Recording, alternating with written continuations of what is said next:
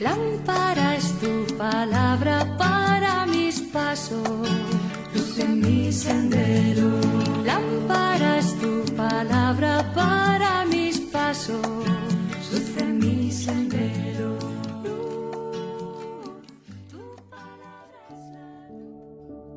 Del Evangelio según San Juan capítulo 6 versículos del 1 al 15.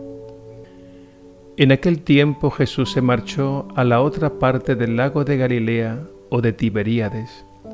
Lo seguía mucha gente porque habían visto los signos que hacía con los enfermos. Jesús subió entonces a la montaña y se sentó allí con sus discípulos. Estaba cerca la Pascua la fiesta de los judíos. Jesús entonces levantó los ojos y al ver que acudía mucha gente, dijo a Felipe, ¿con qué compraremos panes para que coman estos?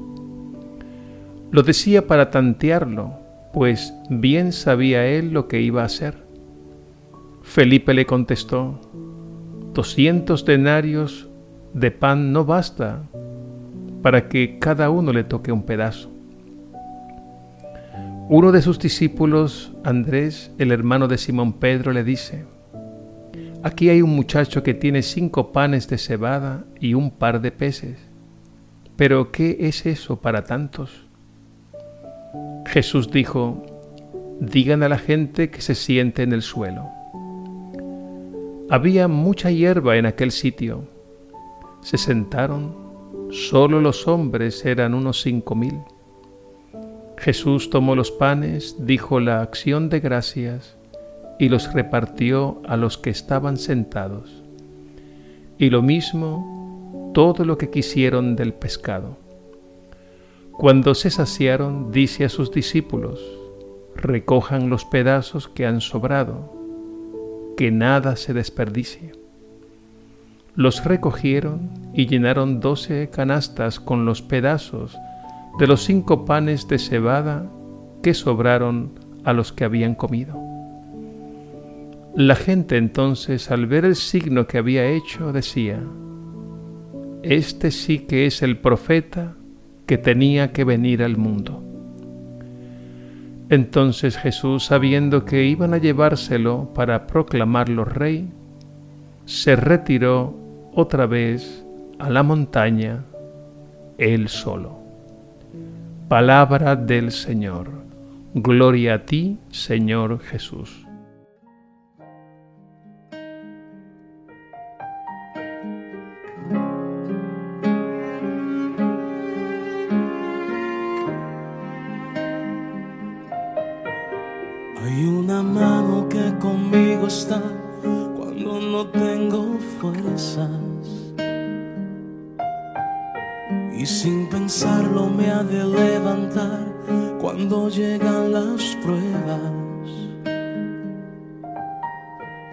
Una mano que ayudó a Moisés y el mar lo dividió en dos. Y es la misma que hoy me acompaña, es la mano de Dios. Hay una mano que conmigo está cuando no tengo fuerzas. Y sin pensarlo me ha de levantar cuando llegan las pruebas. Hay una mano que ayudó a Moisés y el mar lo dividió en dos. Y es la misma que hoy me acompaña, es la mano de Dios, es la que me sostiene cuando voy a caer, es la que a mí me mueve para obrar con poder, la que me alcanza y nunca falta, me mueve con poder, es la que me sostiene cuando voy a caer, es la que a mí me mueve para obrar con poder, la que me alcanza falta me la mano de Dios.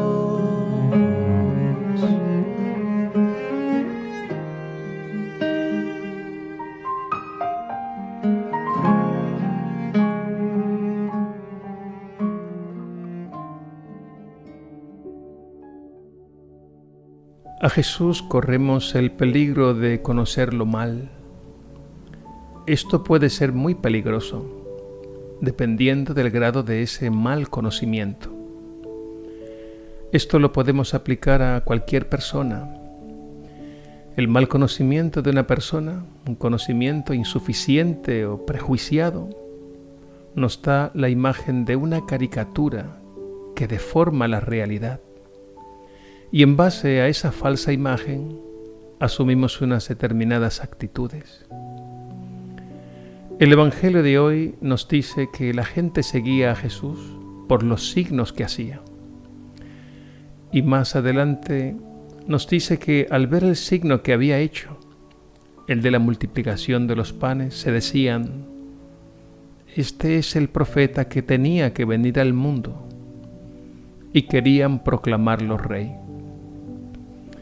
Estamos ante un conocimiento engañoso, una falsa verdad. Jesús es profeta, pero no como los profetas anteriores. Él es más que profeta. Y por otra parte, Jesús es rey, pero no como pensaban ellos, al modo de un gobernante político que intenta resolver problemas materiales. Él es rey pero su reino trasciende todos los sistemas políticos y económicos de este mundo. Su reino es el reino de Dios, el reino del amor de Dios que libera a las personas de la esclavitud del pecado y trae vida, alegría, paz, fraternidad a todos, comenzando por los últimos. Jesús es el Rey que ha venido a regir, a gobernar nuestras mentes y nuestros corazones, a establecer un orden nuevo, dando a la vida una nueva luz, un nuevo impulso, una nueva orientación. Pero la gente lo ha reducido a un reyesuelo, a una caricatura de rey. Por eso Jesús huye no porque huya de las personas. Él se retiró a la montaña, solo. Y la montaña es el lugar alto, desde donde las cosas se ven en un sentido amplio y armonioso. Es el lugar de la cercanía y la revelación de Dios. Debemos subir frecuentemente a la montaña de la oración para purificar, corregir y aclarar quién es verdaderamente Jesús. Por otra parte, el Evangelio de San Juan emplea la palabra signo para hablar de los milagros de Jesús. Pero el signo va más allá, va más allá del hecho material de lo que allí ocurre.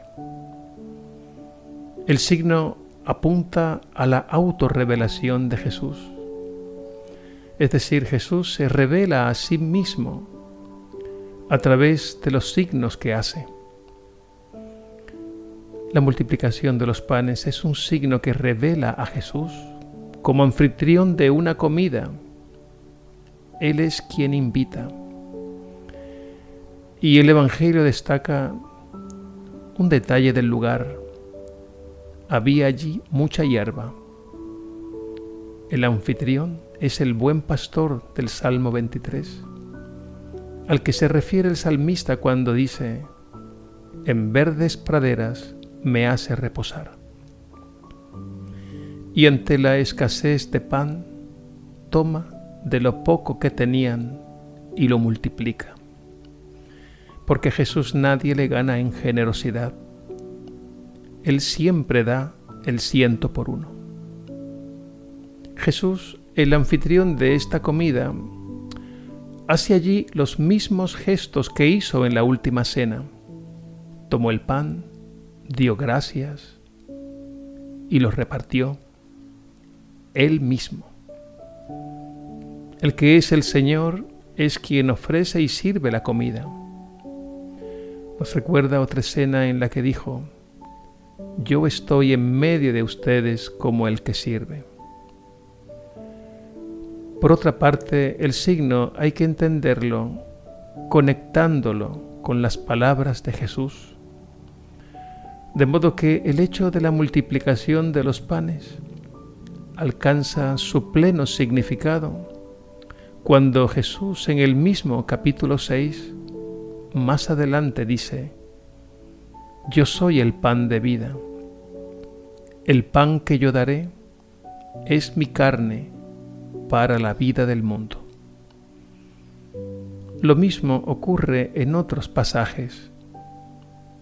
Los signos revelan el misterio de Jesús y sus palabras lo explican. Lo vemos también en el signo en el que Jesús le abre los ojos a un ciego de nacimiento. Este es el hecho que adquiere pleno sentido al decir, yo soy la luz del mundo. El que me sigue no camina en tinieblas. Y otro signo, el de la resurrección de Lázaro, que se significa con las palabras de Jesús, yo soy la resurrección y la vida. El que cree en mí, aunque haya muerto, vivirá no corramos el peligro de quedarnos con un signo cerrado en la materialidad de un hecho, como sucedió con aquella gente que buscaban a Jesús porque les había dado pan hasta llenarse el estómago. Hay que ir más allá. Los signos que Jesús hace son una autorrevelación de su persona que no nos pase lo que decía aquel viejo refrán. El sabio señala la luna y el necio se queda mirando el dedo. El tiempo de Pascua nos invita a reconocer a Jesús como el anfitrión de una comida y un banquete que va más allá. Él nos conduce como el buen pastor a verdes campos. Él nos sirve a la mesa y parte el pan y allí lo reconocemos en la Eucaristía, sacramento pascual de su presencia resucitada, lugar del banquete en el que Él mismo se nos da como alimento para el camino.